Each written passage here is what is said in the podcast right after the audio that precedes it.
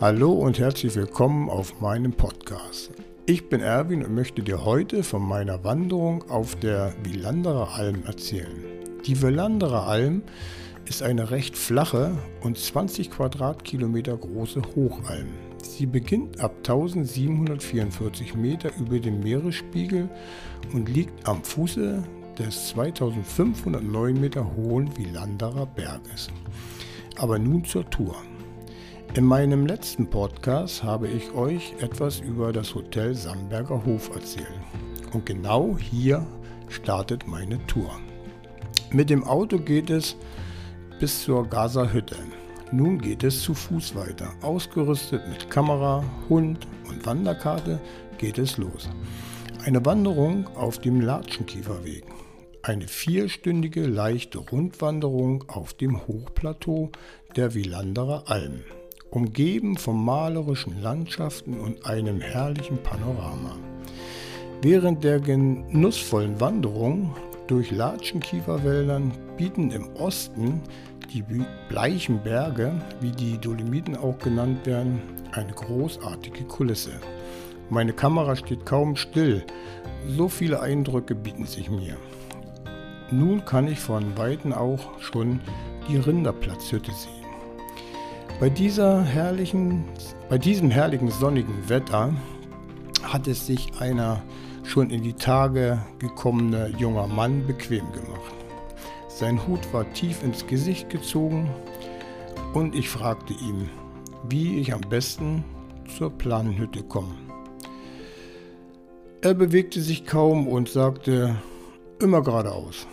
Ich bedankte mich freundlich, ging weiter und war genauso schlau wie vorher. Die Hütte hat eigentlich für Gäste geöffnet, aber ich ging weiter. Ich hatte ja eine Wanderkarte. Es ist sehr schwer, sich bei nur weißem Gelände zu orientieren. Und so kam es, dass ich plötzlich mitten auf einer Rodelbahn stand. Dieser folgte ich ein Stück und überall standen Schilder, wo drauf geschrieben war, dass es verboten ist, auf der Rodelbahn zu wandern. Dann entdeckte ich die Blumenhütte. Geschafft. Mein Ziel war erreicht. Da ich nun aber eine Abkürzung über die Rodelbahn genommen hatte, wollte ich einen anderen Rückweg nehmen. Und wie das denn eben so ist, machte ich mich dann natürlich auf den Weg und neben der Hütte entdeckte ich einen kleinen Trampelpfad im Schnee, entlang an einem Bach. Perfekt, hier gehe ich weiter. Nach etwa einer Viertelstunde Wanderung und vielen Bildern bemerkte ich aber, dass ich ja links abgebogen war. Hm, egal, ich gehe erstmal weiter. Versunken in der atemberaubenden Landschaft bemerkte ich nicht, wie weit ich schon vom eigentlichen Weg entfernt gewesen war.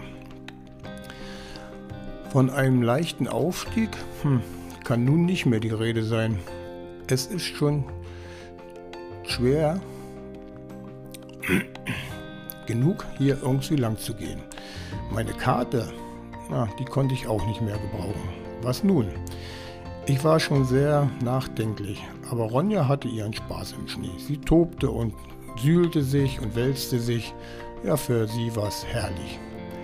Mittlerweile befand ich mich schon auf über 1500, 1900 Entschuldigung, Meter. Also im Frühjahr muss es hier himmlisch sein. Jetzt liegt hier überall nur Schnee und die Hütten sind fast bis zu den Dächern im Schnee versunken und von Zäunen ist hier nichts zu sehen. Der Schnee glänzt in der Mittagssonne und ich bin schon etwas beunruhigt. Die Ronja und ich haben in den letzten zwei Stunden keinen Menschen mehr gesehen und es geht immer nur weiter bergauf. Was ich bis dahin noch nicht wusste, ist, dass, noch ein, dass das noch ein Spaziergang gegenüber dem war, was noch kommt. Jetzt machte die Sonne genau das, was sie am besten kann. Sie wärmte und taute den Schnee an. So kam es, dass ich bei jedem Schritt bis zum Hintern in Schnee versank und immer wieder stecken blieb.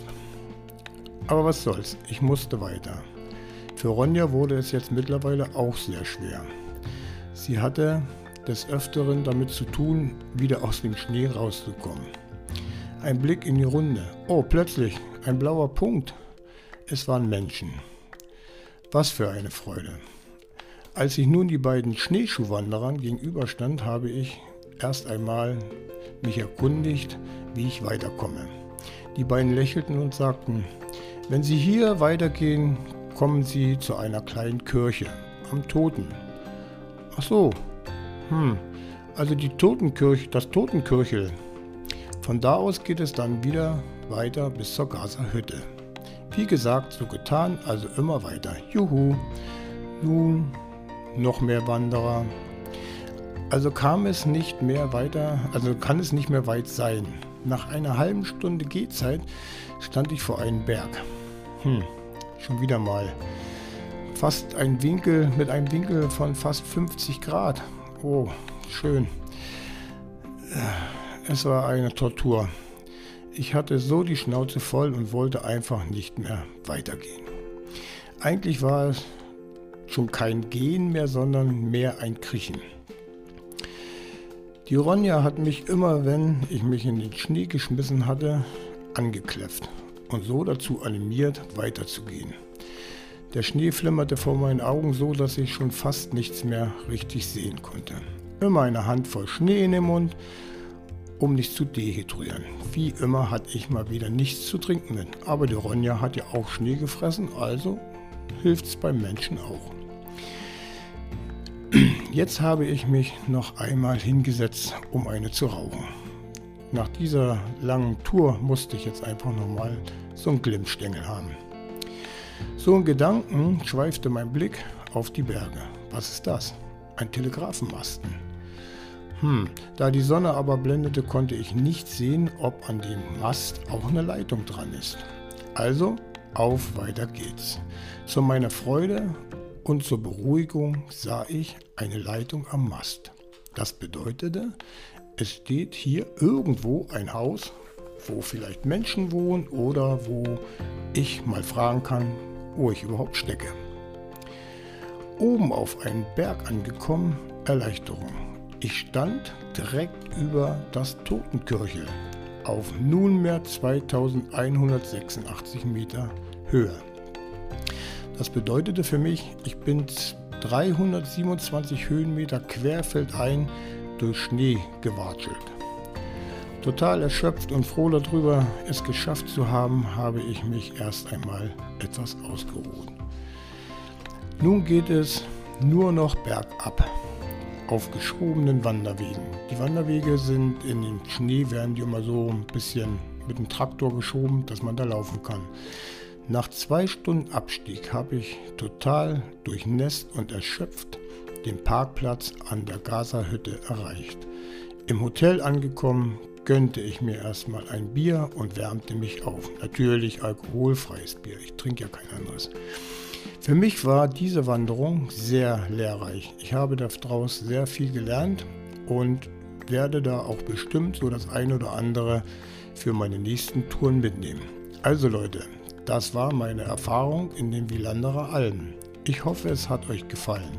Wenn ja, dann hört beim nächsten Mal wieder rein, wenn es heißt, der Abenteuerfotograf.